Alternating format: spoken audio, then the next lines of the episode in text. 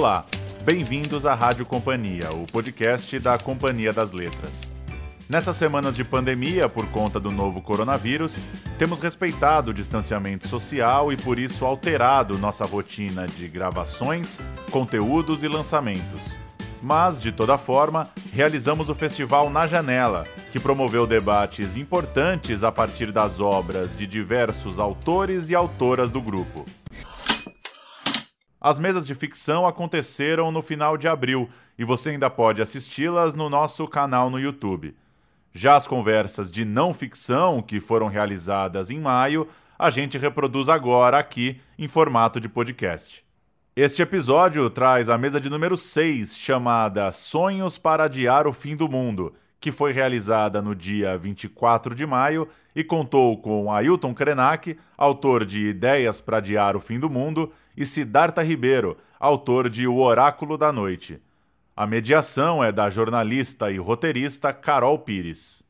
Você ouve agora o debate na íntegra, lembrando que ele foi realizado ao vivo e à distância, com cada autor e mediador em sua própria casa. Continue acompanhando os conteúdos do Grupo Companhia no nosso site e também nas redes sociais. Bom papo!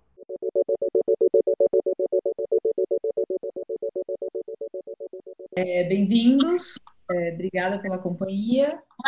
É, eu tinha imaginado da gente fazer essa conversa um pouco em três atos e para a gente passear um pouco por sonhos, imaginação política e governo pesadelo. Mas de última hora aqui eu achei que é melhor a gente terminar a conversa para cima, né? Então depois eu vou querer inverter um pouco, vamos começar falando do agora para depois a gente entrar um pouco mais para o lúdico e, e, e, começar a encontrar soluções. Mas antes das perguntas, eu vou passar a palavra para o Siddhartha, que vai fazer uma breve introdução e seguido do Ailton. Siddhartha, está contigo. Obrigado, Carol. É um enorme prazer encontrar é, pela primeira vez o, o mestre Ailton Krenak, que é, realmente é uma pessoa que me emociona muito, viu, Ailton? Você. É, desde que eu vi, há muitos anos atrás, há 30 anos atrás, o seu ato de, de aquele seu discurso na época da Constituinte, se não me engano, em 87, você pintando a cara de, de negro, é, não sei se era genipapo, o que, que você estava usando, é, e aquilo me marcou muito, aquilo marcou a minha formação política. E eu te agradeço por aquele ato agora. É... A gente está aqui para fazer uma conversa é, muito aguardada por, por todo mundo e certamente por nós mesmos.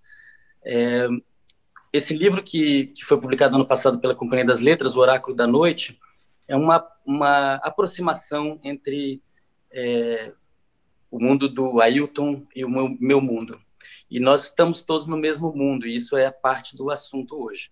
Né? Estamos no mesmo barco, e, e agora, como disse o Ailton agora há pouco, é, a pandemia bateu na porta de todo mundo, deu um chute, arrebentou a porta, todo mundo com medo.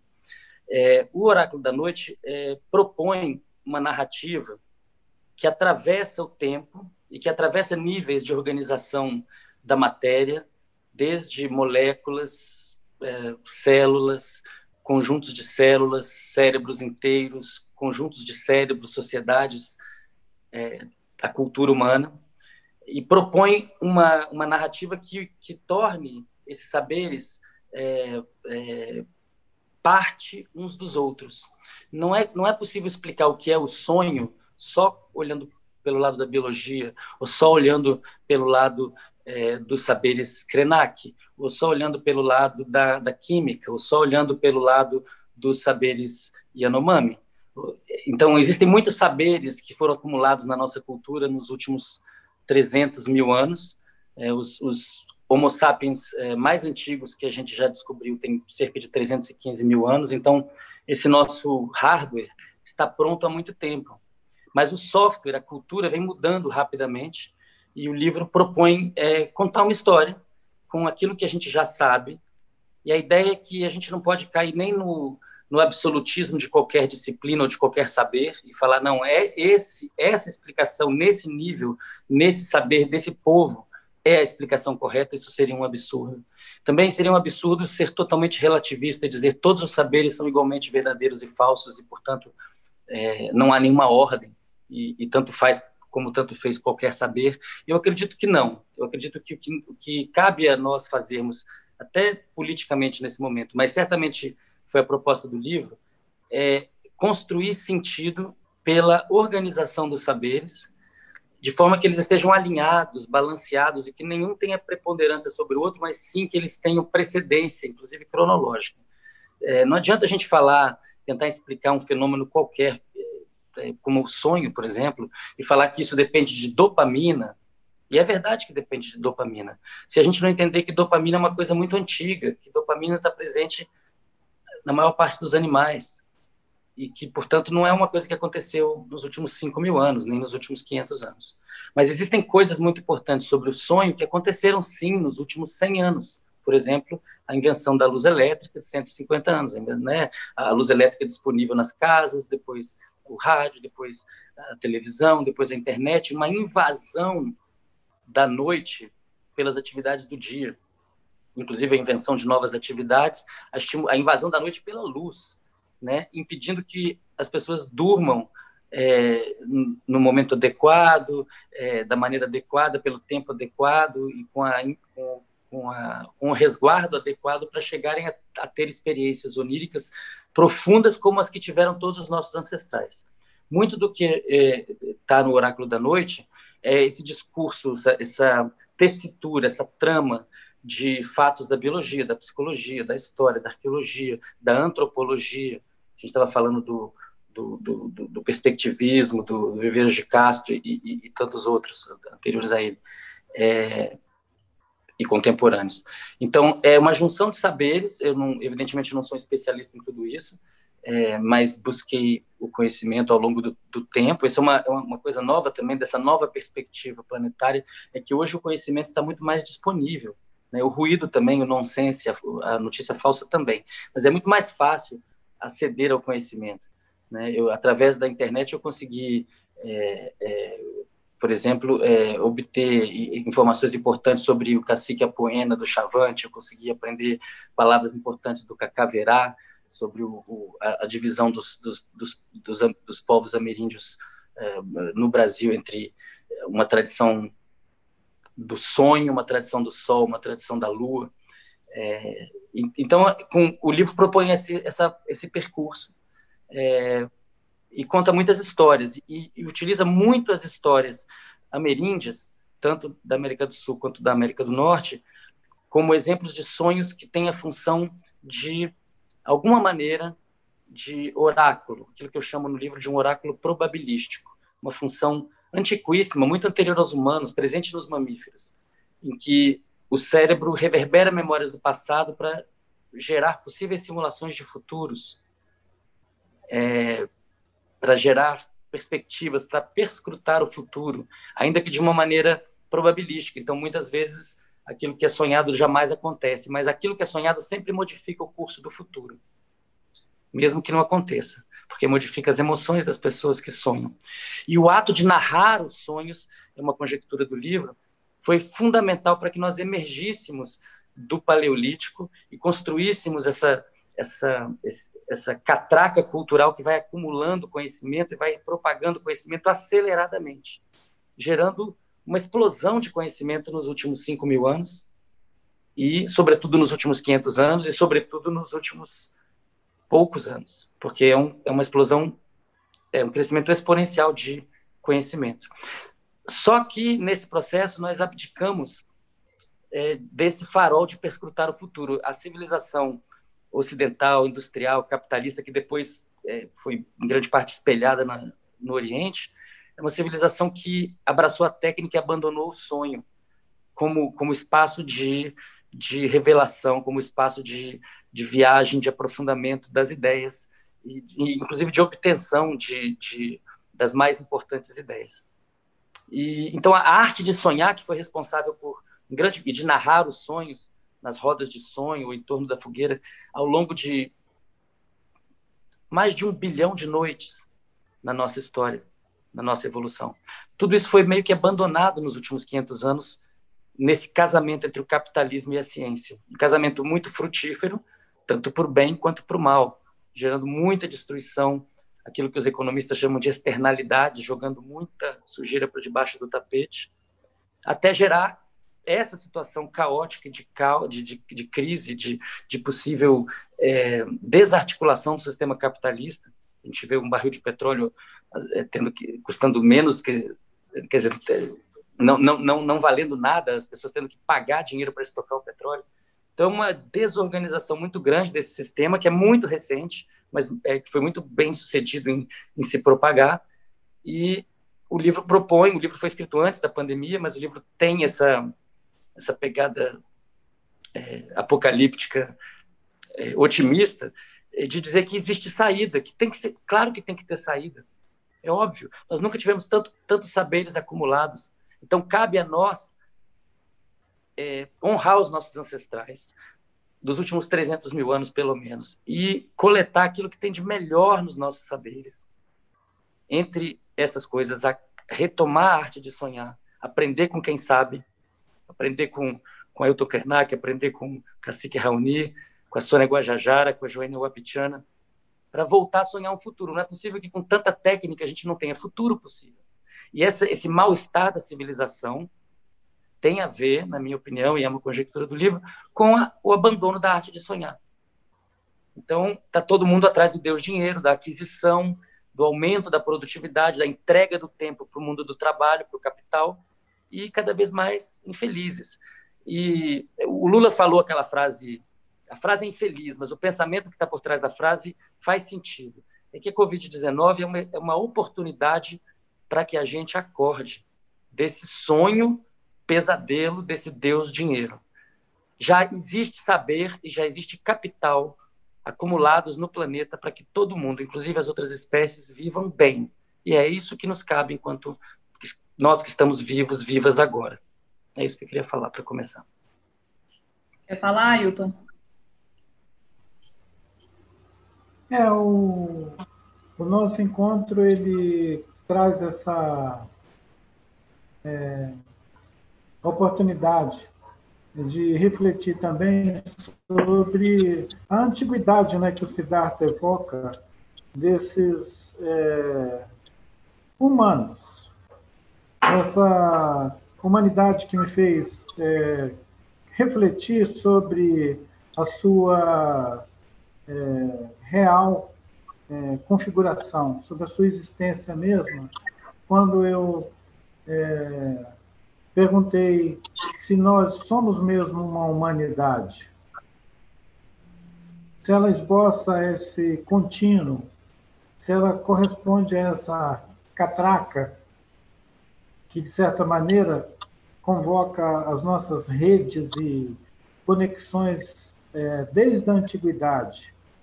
É, se aquele pessoal que sonhou nas cavernas, é, se a, a contribuição que eles deram a, essa, a esse, esse inconsciente coletivo, esse oceano é, do inconsciente coletivo que nunca se esgota, ele está sempre em, em, movimento, se eles também é, ligam com os nossos terminais aqui nessa distante é, era, digamos assim, seria a gente inverter o binóculo, ao invés de a gente olhar os nossos ancestrais como aqueles que já estavam aqui há muito tempo, seria nós olharmos do binóculo na perspectiva de que nós estamos numa era que pode ser percebida pelo olhar deles.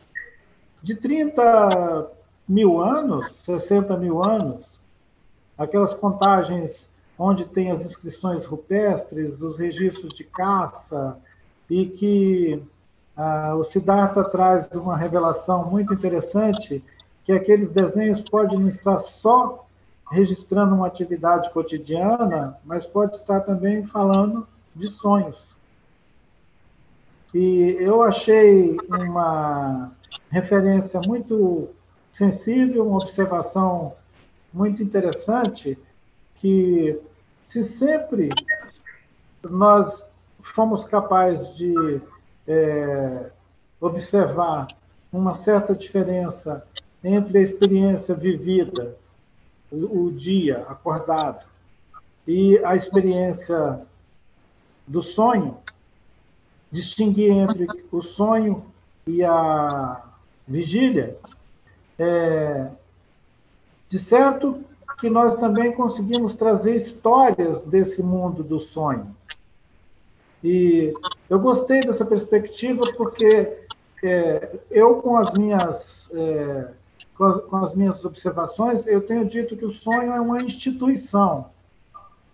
O tipo de sonho que eu me, me refiro, eu posso dizer que ele é uma instituição e que ele admite sonhadores.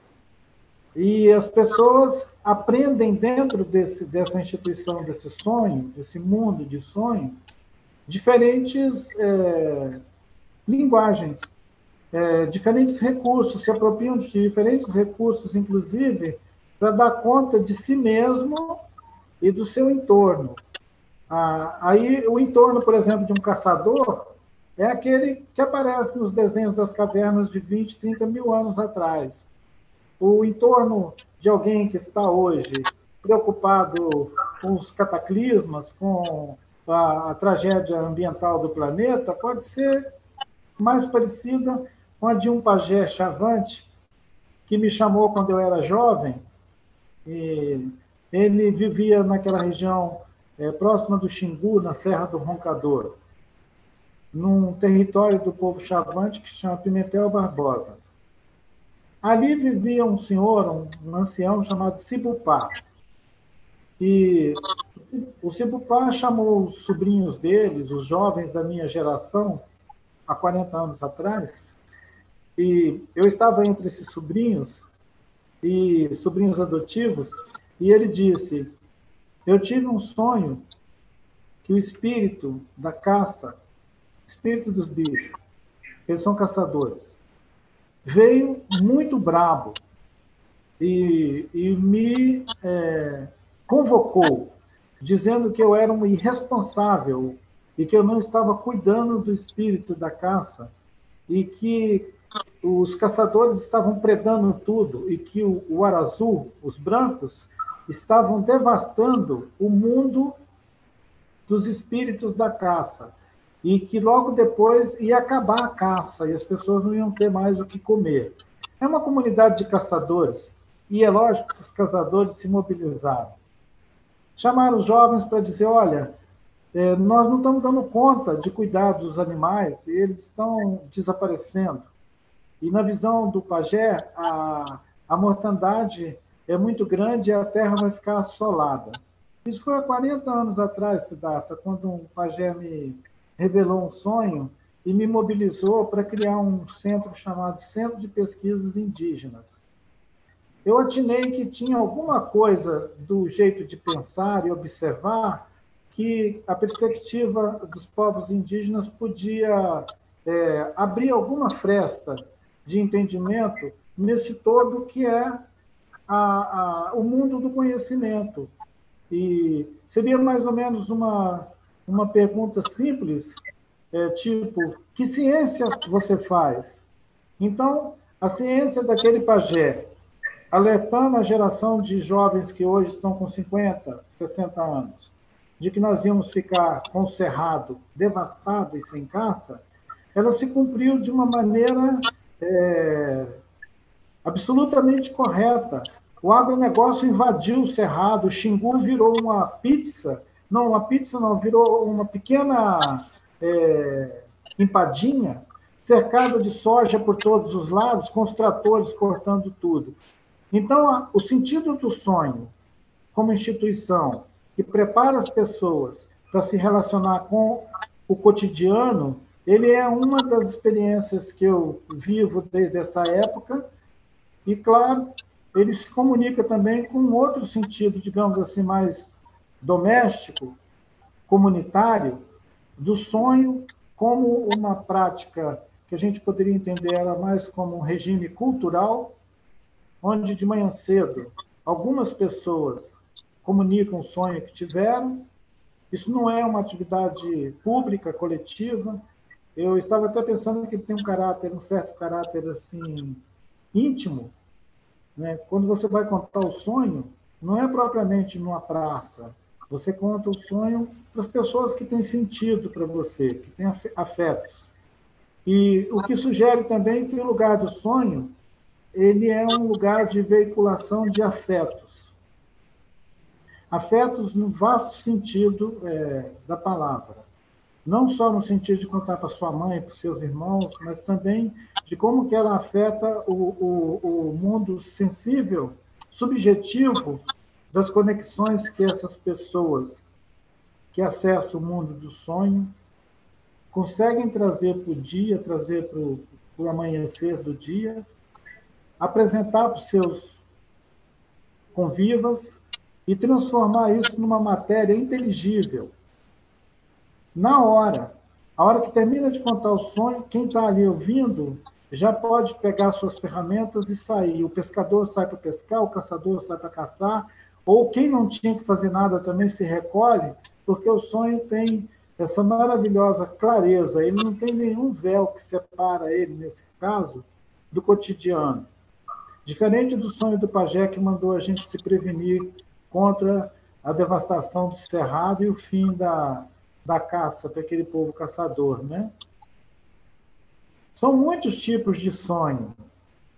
Na minha, na minha convivência com parentes de vários povos, como você mencionou o povo do Sol e da Lua, e mencionou esses campos é, que compõem as, as os, digamos assim, as cosmovisões, né? A, os Krenak pertencem a um campo que é parente dos Chavante, parente dos Craô, dos Caiapó. Nós somos, nós somos G. Então, digamos que nós somos caçadores. Nós não somos agricultores, que é uma coisa muito interessante, Cidade. Você deve já no seu estudo ter observado que ainda persiste no, no tempo que nós vivemos hoje, no contemporâneo, é, cosmovisões e mentalidades que são constituídas por povos que ainda são caçadores-coletores, mesmo numa situação adversa em que nem o que coletar nem o que caçar não está mais ofertado, mas essa tradição ela ainda é uma tradição forte. Eu acho que ela tem ligação direta com essa subjetividade, com essa coisa dos sonhos. Os caçadores sonham de um jeito. Eu acho que os agricultores sonham também de outro jeito. Sonham de outro jeito.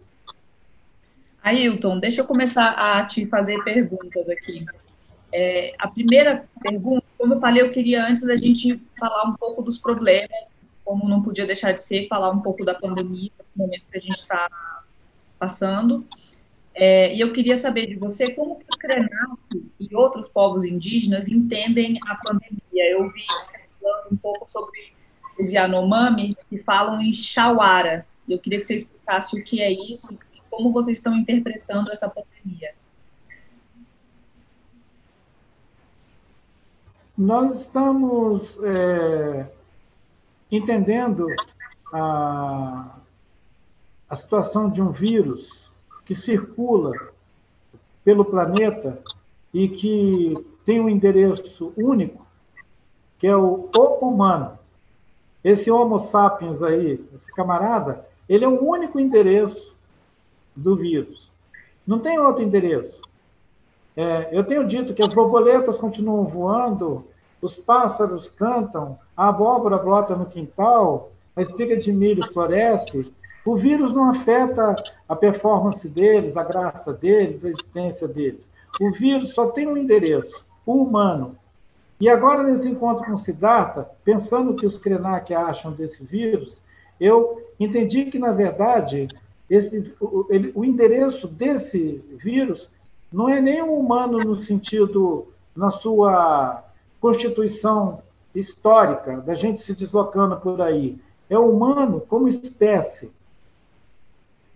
O humano, como espécie, é o endereço do vírus. É como se nós estivéssemos sendo avisados que naquela, naquela circulação longa da história de milhares de anos, nós só levamos X. A gente não deu uma certa. Se fosse fazer a prova mesmo, final zona, a gente estava deletado. Tem uma história Krenak, uma história antiga do povo Krenak, que diz que o Criador, né, o Criador, no nosso mito de origem, deixou uma humanidade, que somos nós aqui na Terra, e foi para algum outro lugar no cosmos. Um dia ele se lembrou da Terra e disse: Ah, eu deixei minhas criaturas lá na Terra, eu preciso ver no que eles se tornaram. Mas enquanto ele fazia esse movimento totalmente é, incrível de vir aqui nos ver, ele pensou: e se eles tiverem virado uma coisa pior do que eu posso conceber? Então eu não vou ter um encontro pessoal com eles. Eu vou fazer um truque. Eu vou me transformar numa outra criatura para eu ver as minhas criaturas. Então ele se transformou num tamanduá e saiu numa campina. A hora que ele se postou numa paisagem, um monte de caçadores deu para cima dele, de burduna, de laço e tudo. E os caçadores jogaram um laço, prenderam ele e levaram ele para o acampamento, com a intenção óbvia de fazer um churrasco com ele depois. Duas crianças gêmeos que observavam a cena evitaram que ele fosse levado para o churrasco e ficaram em reserva conversando com ele. Esse sujeito, ele deu instruções para os meninos e antes que os adultos descobrissem ele, os meninos protegeram a fuga dele. Na fuga, do alto de uma colina, os meninos gritam para ele, né, avô, né, Cujano, o que você achou da gente, das suas criaturas? Aí ele teria feito assim, ó, Fez como? Assim, ó. Ele fez isso para nós, tipo assim, mais ou menos. Então, essa ideia dos Krenak sobre a criatura humana, ela é precária. Os seres humanos, não, eles não têm certificado. Os seres humanos podem dar errado. Essa ideia de uma humanidade é, que, é, que tem como se fosse um destino. Isso é bobagem. Né? Nenhum outro animal pensa isso. Só os humanos é que acham que tem um destino deles, o destino humano. Os Krenak desconfiam desse destino humano. É por isso que a gente ainda se filia a diferentes outros lugares. Ao rio, à pedra, as plantas, os outros seres, nós temos afinidade com eles porque nós achamos que é bom que a gente saiba com quem a gente pode se associar numa perspectiva existencial mesmo, né? Ao invés da gente ficar autoconvencido de que os humanos estão com essa bola toda. Deixa eu pegar esse gancho de humanos que não deram muito certo e eu queria pautar aqui um assunto meio pesadelo antes da gente chegar nos sonhos.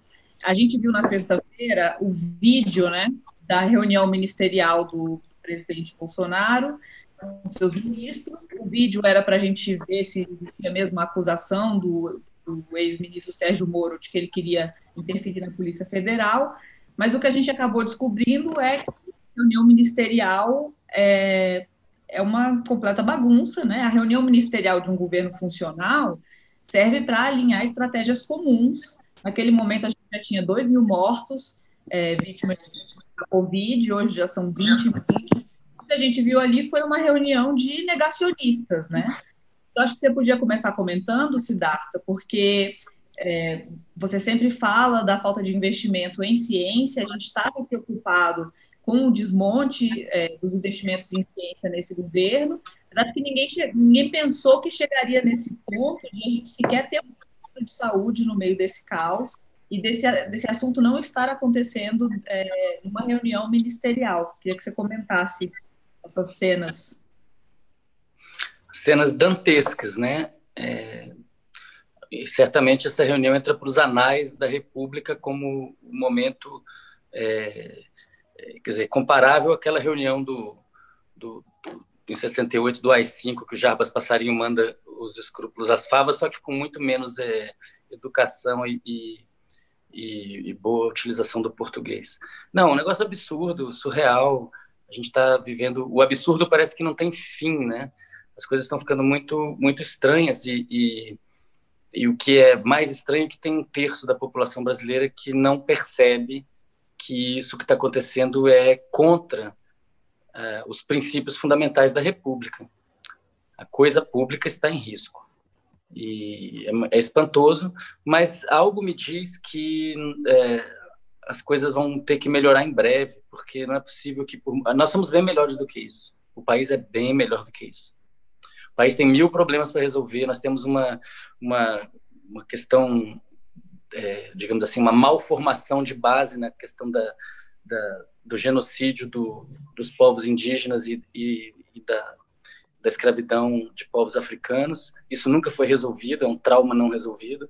A ditadura é um trauma não resolvido. A gente não fez o dever de casa nos anos 80, a gente não lavou a roupa suja. Ninguém foi responsabilizado minimamente pelos absurdos que aconteceram durante a ditadura de abuso de, de direitos humanos, é, aliás, em particular no caso dos indígenas. E agora a gente está pagando o preço disso, de ter, de, de não ter limpado de não ter lancetado esse abscesso.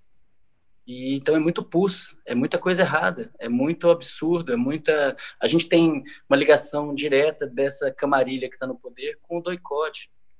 Então é hora da gente, a gente vai precisar de muito. E, e a, pandemia torna isso tudo muito mais agudo. É muito louco você ver uma reunião ministerial em que tem tanta agressividade contra todas as instituições, uma, uma intenção clara de, de sublevar o povo, quer dizer, subversivos são eles, eles são extremamente subversivos.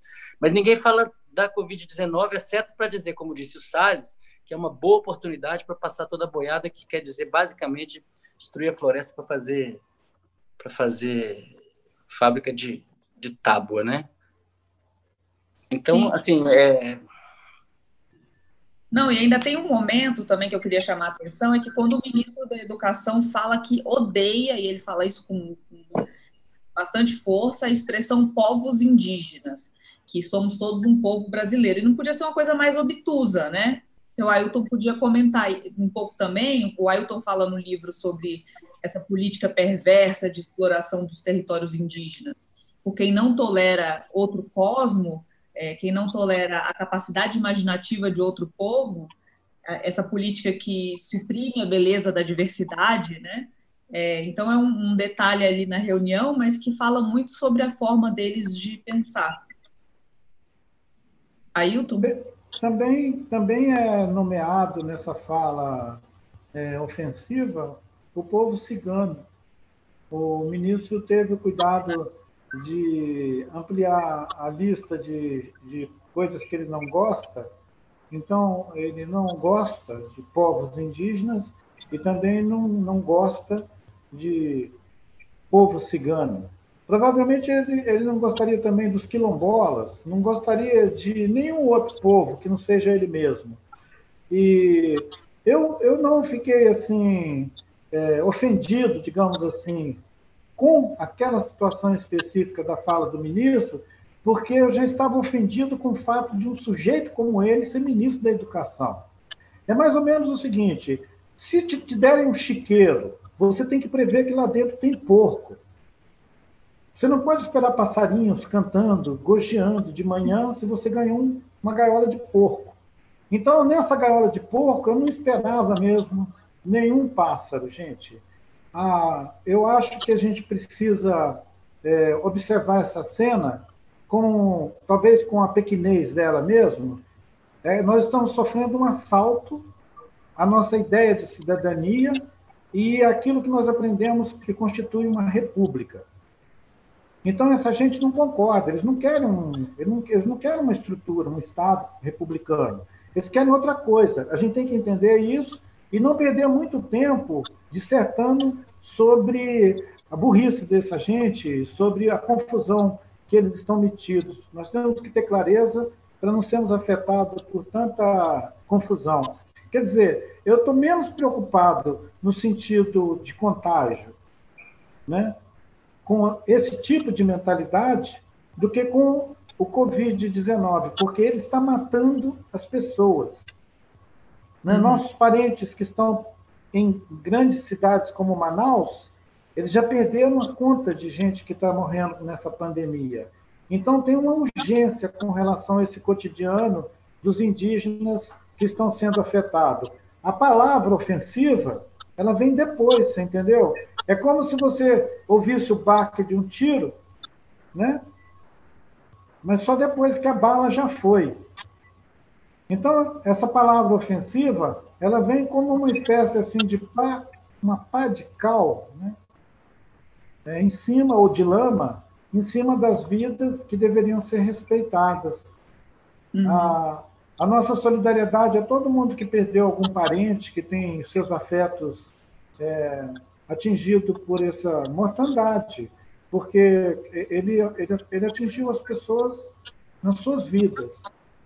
Então, viver uma crise política, ao mesmo tempo com uma crise é, humanitária dessa, é uma tragédia que dói em qualquer lugar do mundo. E o Brasil está mesmo de luto com essa coincidência né, de tanta gente é, sofrendo com a enfermidade e de tanta falta de humanidade daquelas pessoas que estão ocupando cargos públicos, né, lugar de responsabilidade mas faz tudo parte um pouco da mesma cultura, né? É, é o cara que vai garimpar dentro da reserva e não aceita que existe aquele outro, aquela outra cosmovisão, aquela outra diversidade que acha que aquilo é uma, uma subcategoria de humano e que as pessoas têm que vir para a cidade ter o mesmo tipo de vida sem vida e é, é o tipo de cultura que na hora de uma pandemia dessa também deixa esses povos é, desatendidos mais do que o restante da população, né? Acho que a questão que eu queria colocar era essa. E você fala disso no seu livro, sobre essa intolerância com os outros cosmos.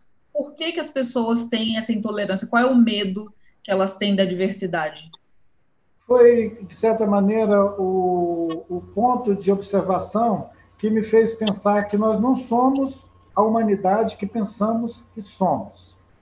Então, é mais ou menos o seguinte: se a gente tem uma ideia de mundo, uma, uma, uma observação sobre o planeta, e se nós acreditamos que quem habita esse organismo maravilhoso que é o planeta Terra são os tais dos humanos, a gente acaba incorrendo num grave erro, que é o de achar que os humanos são unanimidade, que tem uma qualidade humana.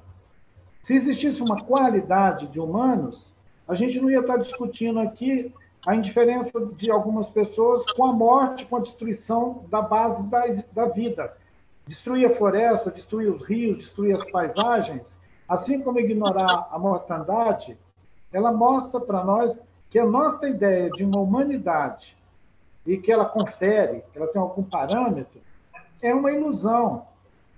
Da mesma maneira que eu dei o exemplo da gaiola de passarinhos e de uma gaiola de porcos. Se você, se você pensa que você tem uma gaiola de passarinhos, o que, o que você vai esperar dali é muito diferente de uma gaiola de outros bichos. É, eu não acredito que nós constituímos uma humanidade, como a longa história veio nos conferir. Né? De certa maneira, nós fomos conduzidos a um entendimento de que existe a construção histórica de uma humanidade. Eu acho que é muito mais um desejo de alguns, de alguns períodos da nossa existência como é, povos no planeta e muito pouco confirmada na realidade. O século XX foi uma desgraça para provar isso. A gente teve um monte de guerra. A gente atravessou o século XX fazendo guerra de destruição, até o ponto em que o mundo se armou e teve que fazer uma espécie de armistício, porque a gente estava tão armado que a gente era capaz de destruir o planeta. Várias vezes, né? Se a, nossa, se a nossa técnica nos levou a criar um barril de pólvora várias vezes capaz de, de destruir a vida aqui na Terra, nós realmente estamos dando uma prova de que a gente já deu conta da nossa, digamos assim, do nosso abuso da experiência com os outros seres. Nós, co nós coexistimos com a diversidade fantástica, tem bilhões de outros seres. Todos eles todos eles estão ofendidos com a nossa é, grosseria.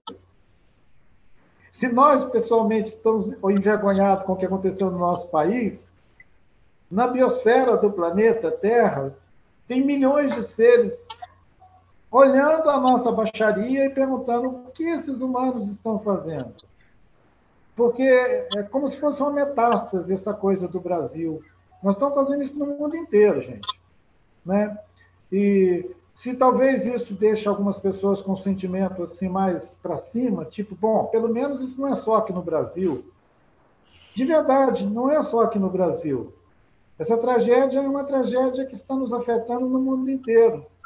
Uma incapacidade de é, coletivos constituído por essa humanidade, mesmo que fossem amostra grátis dessa humanidade, alguns coletivos que pensassem para além é, do, do, do, da linha d'água.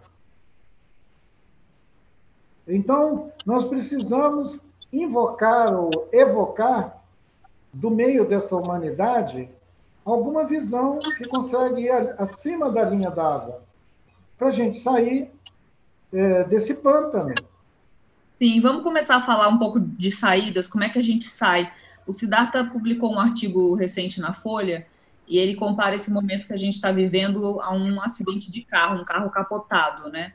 E ele fala assim que quem sobrevive a um acidente assim costuma relatar que é como se o tempo ficasse em câmera lenta. E ele compara um pouco o capitalismo como esse carro indo em direção ao abismo e mesmo assim a gente vendo em câmera lenta, né, o abismo chegar e que de repente a gente, ele fala que a gente escorregou aí nesse óleo que foi é, que é a pandemia.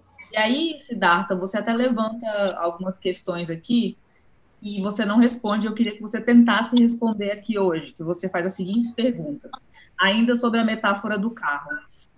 Será que vamos girar por muito tempo ainda? Será que o tanque de gasolina explodirá? Morrerão todos os passageiros ou se salvará alguém? Se o carro parar de capotar, ainda funcionará? Ainda será possível dirigi-lo? E se pudermos dirigi-lo, deixaremos que os mesmos motoristas sigam no volante? Se sobrevivermos aos acidentes, ao acidente, pretendemos manter o curso fatídico que nos trouxe até aqui na mesma velocidade? Então, são várias perguntas. É, Suas. Não, é, o, o e, pra, e, ligando um pouco com o que o Ailton estava falando, me fez lembrar uma, uma afirmação do, do Davi Copenau no, na Queda do Céu, quando ele fala que os brancos às vezes até conseguem sonhar, mas sempre sonham com o próprio umbigo.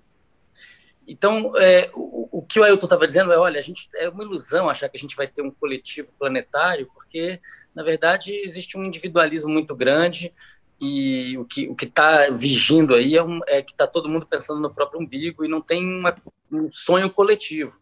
Em muitos em, em muitas, muitos povos é, ameríndios, é, o fenômeno do sonho coletivo acontece e no mundo industrializado ele quase nunca acontece. As pessoas nem lembram o que sonham, o que dirá sonhar junto. É, mas tem acontecido na pandemia. Tem, tem mais gente tendo sonho parecido, junto, porque a situação está parecida, a gente está no mesmo barco. Né? É, aquela diversidade de oportunidades, de acesso a recursos, é, isso está tudo em xeque, porque se, se, se, o capitalismo continuar se desarticulando, se o carro sair capotando a ponto das cadeias produtivas todas se desorganizarem, porque ela está toda baseada na economia do petróleo, do, do gás, do, do combustível fóssil, é, uma possibilidade é que é, os problemas de distribuição de, de alimentos podem ser é, profundos, gravíssimos. A FAO alertou sobre isso. Então, isso é uma possibilidade, que esse sistema capitalista, que já tem 500 anos, não dure 600. É, e que vai virar uma outra coisa. Que coisa que é essa? Eu acho que é a questão que está colocada. É, tem que ser alguma, para ser alguma coisa boa, tem que ser alguma coisa que preserve é, o que tem de melhor na, na, na, no, no, respeito da individualidade, mas que preserve o coletivo. Então, tem um caminho do meio a ser buscado é, e que é um pós-capitalismo. Esse capitalismo, esse anarcocapitalismo do Paulo Guedes, do Bolsonaro, do Trump, é, isso já mostrou para a gente que não, não, não, não vai nos levar longe. Não vai nos levar longe. A gente vai entregar rapidamente para pro, as outras espécies do planeta, porque a gente não vai sobreviver se continuar desse jeito. Eu acho que foi o Ailton que falou isso, né? Que tem essa frase de diz, olha, no dia que tiver ruim para os índios aqui, os indígenas, imagina para o resto. Quer dizer, se os indígenas não puderem sobreviver, quem vai? homem branco aqui não é. Né? Então, é uma situação. Eu acho que o carro está capotando ainda, a gente não sabe a extensão do. do... Imagina, os Estados Unidos foram de, do mínimo desemprego para o máximo desemprego em três meses. Eles passaram o Brasil em desemprego.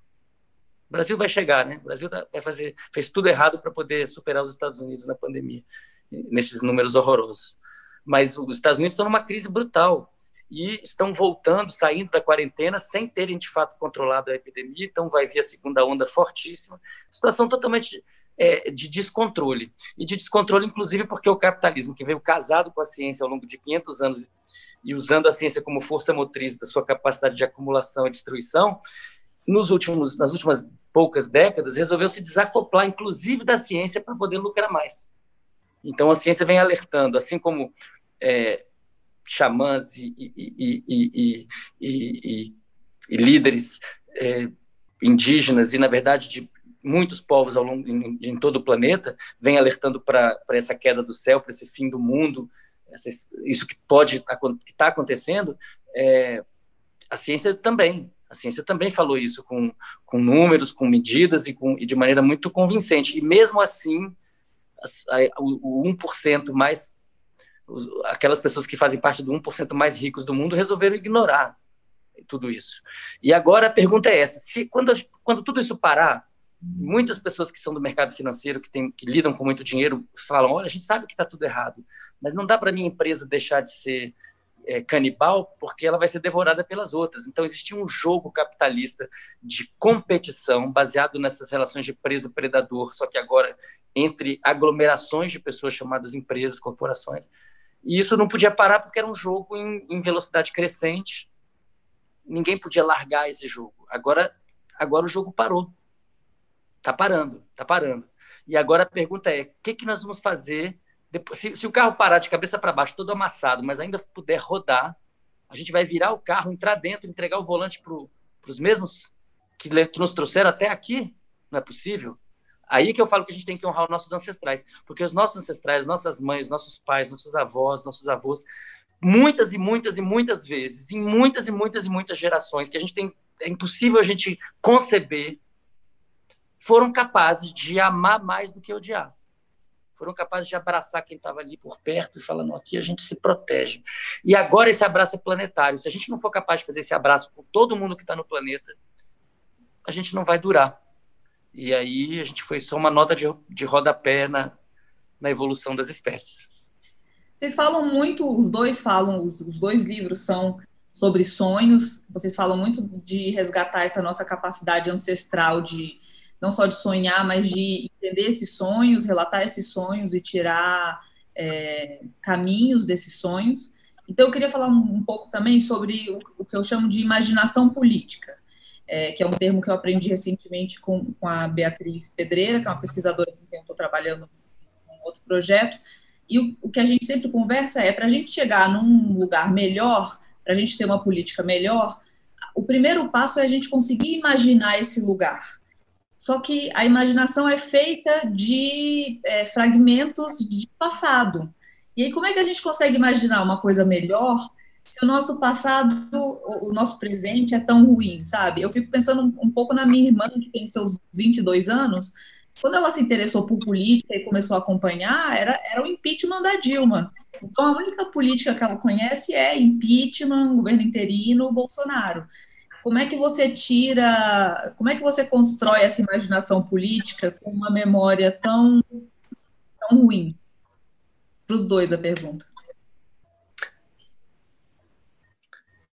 Carol, eu gostei muito de você se referir a essa imagem de como construir o, alguma coisa depois, se nós vamos estar informados pelo a tralha toda que nós carregamos. Seria como se alguém tivesse querendo ir ao pico do Himalaia, mas ele, queria, ele tem que levar a casa dele, o cachorro, o papagaio, o carro, a bicicleta. Ele nunca vai chegar lá no, no pico do Himalaia. Então, assim, essa é a metáfora. Agora, vamos, vamos voltar à situação de crise que o Siddhartha configurou, a crise planetária. Ela tem um sentido de crise exatamente porque nós queremos levar juntos, com, essa, com esse olhar, tudo o que nós temos de história, digamos assim. Isso, isso que nós observamos hoje e que a ciência política e econômica chama de capitalismo, que deu metástase, que ocupou o planeta inteiro e se infiltrou na vida de uma maneira totalmente é, incontrolável, se nós quisermos reconfigurar mundos com essa matriz, é claro que é uma crise, está errado. É crise no sentido de erro. Mas se a gente admitir que nós podemos estar passando por uma transformação que nem nós mesmos seremos capazes de, de decodificar o primeiro movimento dessa mudança, nós teríamos que admitir, por exemplo, que todas as nossas ilusões, todos os nossos sonhos de coletivo, de mundo, de humanidade e de inserção do humano nesse, nesse, nesse bioma, nesse complexo, nessa biosfera da Terra, vai ter que se dar de outra maneira. Nós podemos estar aqui no planeta, mas nós vamos ter que estar de outro jeito. Nós vamos ter que nos reconfigurar para a gente estar aqui. Aí deixa de ser uma crise e passa a ser uma esperança maravilhosa que a gente vai, nós vamos querer ansiar por essa novidade. Porque, na verdade, ela não é uma, uma novidade reproduzindo os nossos sentidos. Ela é uma novidade capaz de nos surpreender. E, e, talvez ela vai ter aquele sentido da poesia que o Caetano tem na música dele, quando ele fala que ela vai nos surpreender pelo óbvio. Ela vai nos surpreender pelo óbvio. De repente, ela vai mostrar que a gente não pode estar aqui nesse planeta com esses equipamentos. Nós temos que trocar de equipamento para a gente estar aqui nesse planeta. E, nesse caso, é, tem uma, um, uma junção muito é, estranha, que o equipamento é exatamente o nosso corpo. O equipamento que a gente usa para estar na biosfera da Terra é esse corpo que a gente conhece. Está sendo exigido da gente uma outra produção de corpos. Nós vamos ter que produzir outros corpos para estar num mundo que nos aceita. Porque esse está declarando que nós somos indigestos.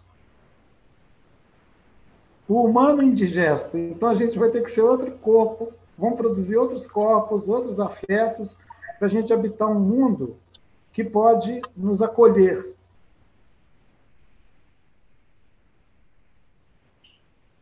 Siddhartha, quer falar? É, eu estou totalmente alinhado com essa perspectiva. É, eu acho que a, a questão, e, e para alinhar, alinhavar com o que você perguntou também dos sonhos, é, a gente produz futuro novo nos sonhos com base em memórias do passado, sim. Há 50 mil anos tinha mais leão do que gente no mundo. E as pessoas certamente sonhavam muito com o leão. É, e é como o Ailton falou, o sonho do, do caçador não é, é, bem diferente do sonho do agricultor, que é diferente do sonho do operário, que é diferente do sonho do motorista de Uber. É, e é diferente do sonho do, do, do, do, pessoal que trabalha na construção civil, que acontece, é um sonho que acontece meio-dia, naquela meia horinha que o governo deixou para eles dormirem. Então, é, as condições em que a gente vive determinam os horizontes, os sonhos são os nossos horizontes. E agora, esse momento de. Existe algo de muito interessante nessa reclusão. A reclusão ela está presente em diversas, diversos povos indígenas, como um período de formação, como um período de introspecção. Está presente também na formação, na, na, na, na iniciação religiosa de cultos africanos que vieram para o Brasil, de matriz banto, de matriz é, Nagô. É, e essa reclusão ela é um encontro com, com a, a, o que eu tenho, chamo no meu livro das criaturas da mente, o mundo dos espíritos, o mundo dos ancestrais, o mundo de entidades que podem nos dar boas ideias sobre o que fazer no futuro. Se nós, se nós não fôssemos capazes de criar futuro com base no passado, no sonho, sobretudo, nós ainda estaríamos sonhando com leões no fundo da caverna. E, e, e, o fato de que nós estamos aqui agora tendo essa conversa mostra que tem muita esperança, enorme esperança nessa junção de saberes, nesse alinhamento de saberes muito respeitoso e tolerante. é, para que a gente possa, porque se a gente juntar o que tem de pior nos, nas, nos diferentes povos humanos dos últimos 300 mil anos, é um horror, é um inferno sem fim. Mas se juntar o que tem de melhor, é um paraíso. Nós somos maravilhosos, maravilhosas. Então, é, é, é eu acho que quem está vivo agora está vivendo esse momento tão, tão especial, que é o momento em que ou a gente é capaz de fazer uma síntese realmente criativa e produtiva desses saberes e mudar o jeito de estar no mundo, como disse o Ailton, ou a gente se despede, entendeu? E aí o mundo vai ser aquilo que o meu querido mestre Nelson Vaz, um dos criadores da imunologia moderna do Brasil, chama de um fim do. Ele diz assim: o fim do mundo é lento e fedorento. Se a gente não fizer algo agora, ele vai ser lento e fedorento e inexorável. Mas se a gente fizer algo agora, eu tenho convicção. Não tenho provas, mas tenho convicção de que a gente a gente vai sair dessa, porque nossos ancestrais saíram de muitas enchentes, de muitas epidemias, de muitas guerras, e sempre indo para frente, criando cultura e, e, e aumentando é, a visada, tendo mais perspectiva. Siddhartha, você fala no Oráculo da Noite, você abre o livro é, falando de alguns sonhos recorrentes que você teve na infância, num, num momento difícil da sua vida. Você tem sonhado com alguma coisa recorrente? Como estão seus sonhos ultimamente? Não tenho sonhado com nada recorrente. Logo no início da quarentena, eu tive aqueles. Muita gente relatou, né?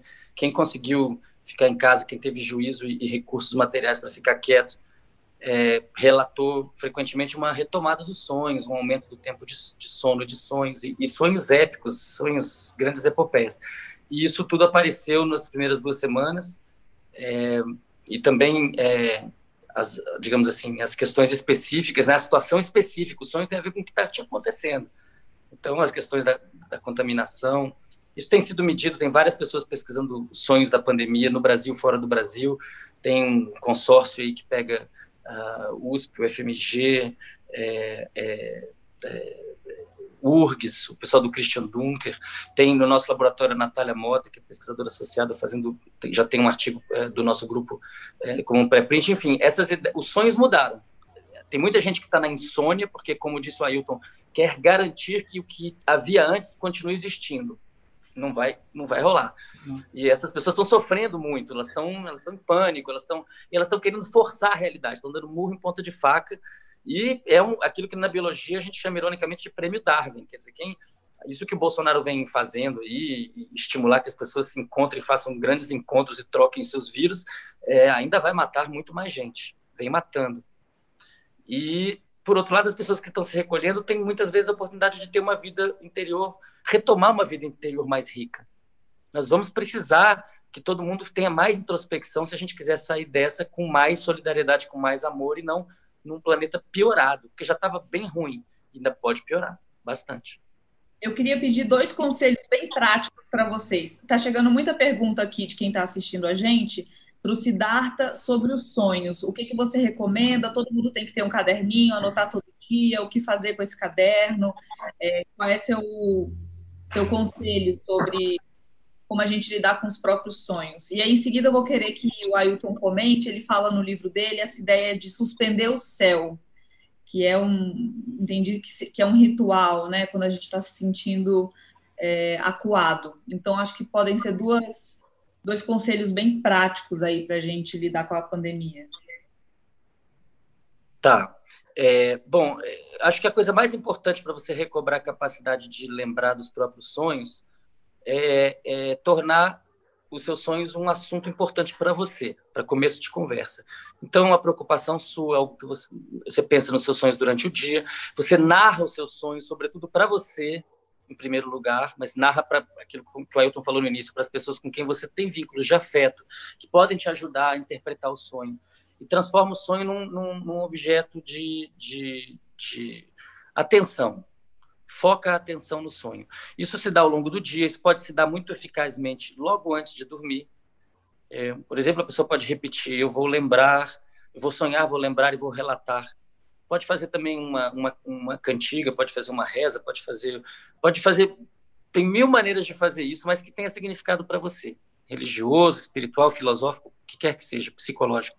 E ao despertar, eu recomendo que a pessoa fique imóvel na cama e tente contar esse sonho para si mesma. Se possível, que escreva isso para ter documentação, ou faz um áudio. E é, é, muito surpreendente, muita gente costuma me dizer, puxa, eu nunca lembro. E aí eu dou essas dicas, são triviais, e a pessoa que faz isso por dois ou três dias rapidamente começa a sonhar muito, a lembrar muito. Já estava sonhando, mas não estava lembrando. E aí isso, isso entra na vida da pessoa e começa a fazer sentido, a pessoa começa a entender a relação entre os sonhos e o que está acontecendo na vida dela, e aí começa a extrair benefícios disso. E aí começa a retomar a arte de sonhar, né? Pelo menos sonhar com o próprio umbigo já é alguma coisa, melhor do que não sonhar com o umbigo de ninguém. Aí depois tentar sonhar com vários umbigos, né? É, agora, tudo isso tem a ver também com seus hábitos. Então, se você come muito tarde à noite, vai te atrapalhar. Se você dorme muito tarde porque fica com aparelhos eletrônicos ligados, vai te atrapalhar.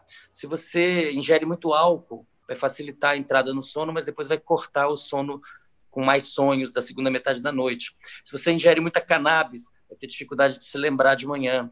É, se toma pílulas para dormir, muitas vezes essas pílulas são amnésicas. Então, existe uma questão de respeitar o sono. O Ailton falou do respeito às outras espécies, respeito é, à, à montanha, ao rio, à floresta. É, e, e, e, a gente tem que ter, pensar muito também no respeito da nossa, da do nosso corpo, respeito da nossa biologia. Porque se a gente começar, se a gente continuar a tirar do sono como se ele fosse um banco que empresta infinitamente o tempo, a gente vai pagar, paga um preço muito alto. Né?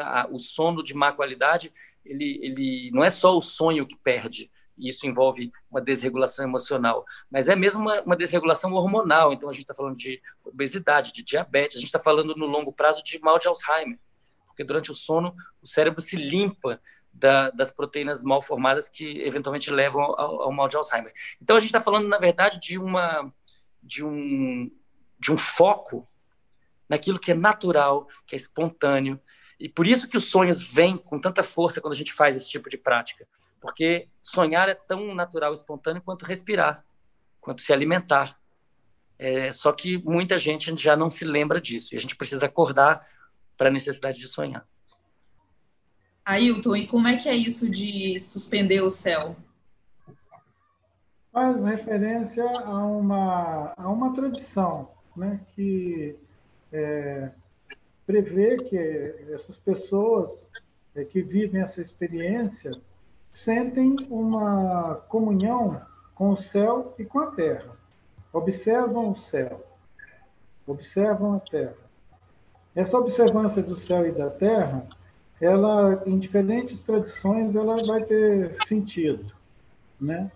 E no caso do meu povo, no caso de outros parentes com quem nós fazemos esse taruandé, esse ritual de suspender o céu, nós temos um entendimento comum de que nossos corpos estão é, relacionados com tudo o que é vida aqui na Terra. Os ciclos da Terra são os ciclos também dos nossos corpos. Nós não estamos dissociados de todos os outros seres. Essa, essa conexão, essa, essa teia da vida, é que nos dá a potência de suspender o céu quando a Terra se sente pressionada pela proximidade do céu.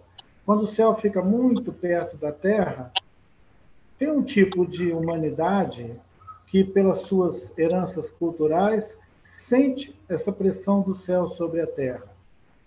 E ele é sazonal. E ele acontece no ciclo nosso aqui dessa linha que nós vivemos aqui nos trópicos, ele acontece na primavera. Na entrada da primavera, quando vem chegar a primavera, é quando nós observamos essa proximidade do céu com a terra. E nós precisamos cantar e dançar para suspender o céu, para que, para que essas mudanças daqui da terra, a saúde da terra e de todos os outros seres, aconteça nessa passagem, nessa passagem do ciclo da terra e do céu. Então, é, um é uma memória né, e é uma, uma herança é, cultural do tempo em que os nossos ancestrais estavam tão é, harmonizados com esse ritmo da natureza que eles não precisavam trabalhar, por exemplo, mais do que algumas horas durante o dia para poder prover tudo que era preciso para viver. Então, todo o resto do tempo você podia cantar, dançar, sonhar. Essa extensão do sonho, ela, ela se é, esvaía pelo cotidiano também. Alguém podia sair para caçar como uma extensão do sonho. É uma continuidade do sonho. As relações, os contratos, tudo isso continua ainda tendo sentido, mesmo depois que você está acordado. Suspender o céu é ampliar os horizontes de todos os seres, não só dos humanos. Quando nós pensamos numa possibilidade de um tempo além desse, ou de um outro mundo, nós pensamos a possibilidade de um outro mundo onde nós, os humanos, temos que estar reconfigurados para a gente circular nele. Aí não seria uma crise, seria uma esperança é, promissora, fantástica. É, nosso tempo está chegando no final. A gente ia terminar às seis, mas eu pedi para a gente estender um pouquinho. A gente vai até seis e quinze. E aí eu acho que, não sei se o Siddhartha quer perguntar alguma coisa para o Ailton e vice-versa. Eu vou deixar livre com vocês. Ailton, eu queria te fazer uma pergunta é, que tem a ver com o nosso futuro, com a construção desse com a, com, a, com a, suspensão do céu e a construção de um projeto de país em que caibam vários povos. E que é o, o a gente falou da crise planetária, mas o Brasil tem a sua crise particular. A gente precisa de uma reconstrução da República. A República está depredada, ela está desmantelada. Né? Se o SUS não tivesse sido desmantelado, não estaríamos na situação que estamos. Se a ciência e a tecnologia não tivesse sido desmantelada, não estaríamos na situação que estamos. A cultura. Então, é a gente precisa reconstruir o país. E, para isso, precisa ter um, um projeto, um plano. É, a gente sabe que uma, a razão pela qual a, a, a, invasão europeia das Américas foi tão bem sucedida que, entre, além deles utilizarem muita guerra biológica, né, é, sabendo disso ou não, também havia a exploração das, das, das, das é, diferenças históricas entre diferentes povos. Então, os, os, portugueses, os holandeses, os franceses se aliavam, os espanhóis, os ingleses se aliavam com diferentes povos indígenas para atacar outros povos indígenas. Isso foi uma constante. Foi assim que foi que Montezuma foi capturado, foi assim que Atahualpa foi capturado, com, com a, a, se aproveitando dos conflitos, né? dividindo para conquistar. E a partir de um determinado momento, o, o genocídio foi tão grande que começou um movimento de pan-indigenismo, começou um movimento para que os conflitos entre os diferentes povos indígenas cessassem e fosse possível um outro entendimento. É, eu penso muito, por exemplo, nos Munduruku, que passaram séculos sendo aliados dos brancos para capturar, inclusive, vários parentes né, de outros povos indígenas vizinhos, e que já há vários anos estão sob cerco e passando uma situação muito difícil, e imagino que isso esteja promovendo um novo diálogo. Queria que você se possível, contasse para a gente um pouco como é que está se organizando isso, como é que está o movimento liderado, entre outras pessoas, pelo cacique Raoni, e qual o papel dessas lideranças, entre as quais você, para que nós, é, povos é, não indígenas, mas de, de, de ancestralidade indígena, é assim que eu me sinto, no Brasil, brasileiras e brasileiros, possamos, na verdade, receber dos povos indígenas a orientação necessária, a ética do cuidado necessária para navegarmos esse momento tão perigoso. Nós vivemos, é, nessa década recente, experiências como a do Evo Morales na Bolívia, por exemplo, que acendeu uma esperança enorme de que no continente, no continente americano, mas principalmente na América do Sul, que onde tem populações indígenas com número expressivo, 60, 70. No Equador tem 80% da população que é indígena.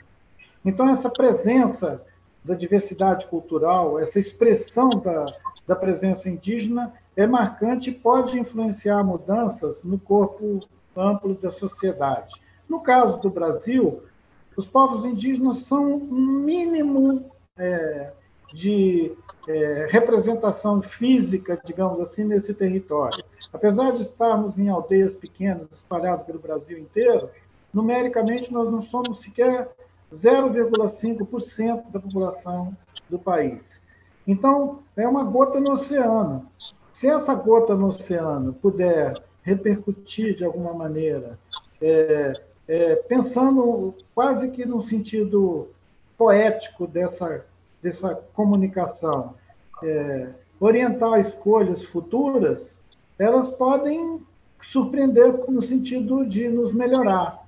Mas é importante observar, Siddhartha, que ao longo da história, nos últimos séculos, essa gente, esses povos indígenas, seja lá no México, seja aqui na América do Sul, sempre estiveram como é, observadores de um evento é, que vai se desdobrando na colônia, nas repúblicas, nas revoluções mexicanas, nos golpes de Estado.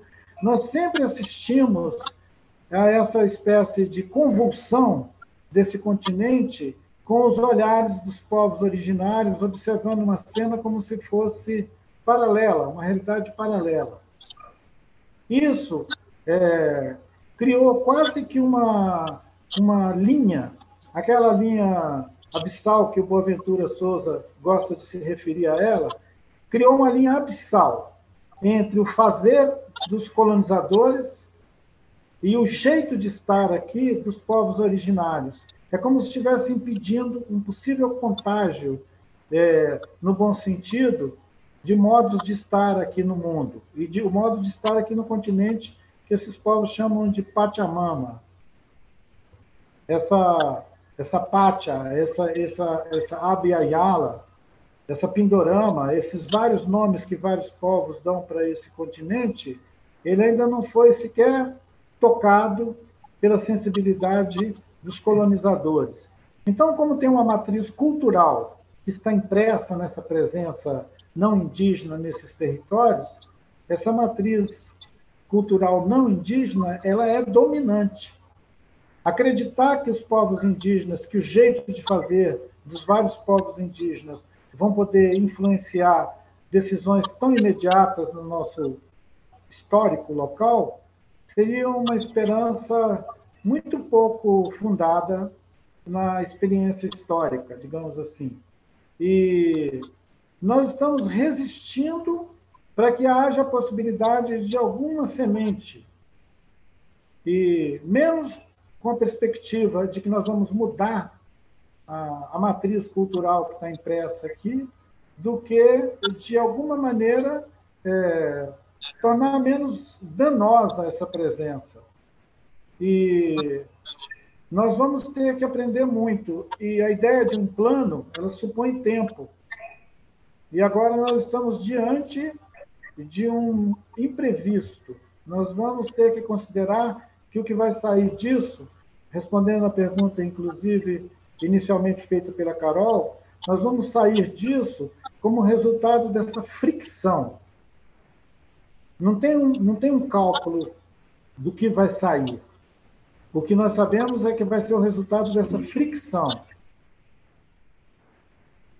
Gente, infelizmente eu vou ter que encerrar nossa conversa, batemos o tempo. Eu acho que a gente devia deixar a sugestão aqui de fazer uma nova live chamada Suspendendo o Céu, para a gente se reunir, dançar, cada um na sua casa, para ver se a gente consegue criar esse cordão de energia.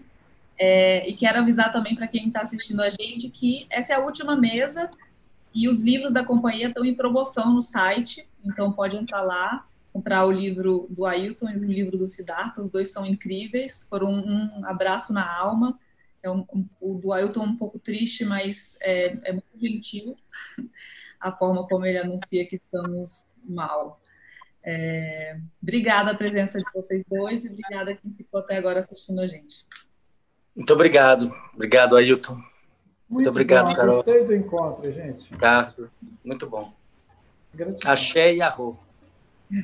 Ereré.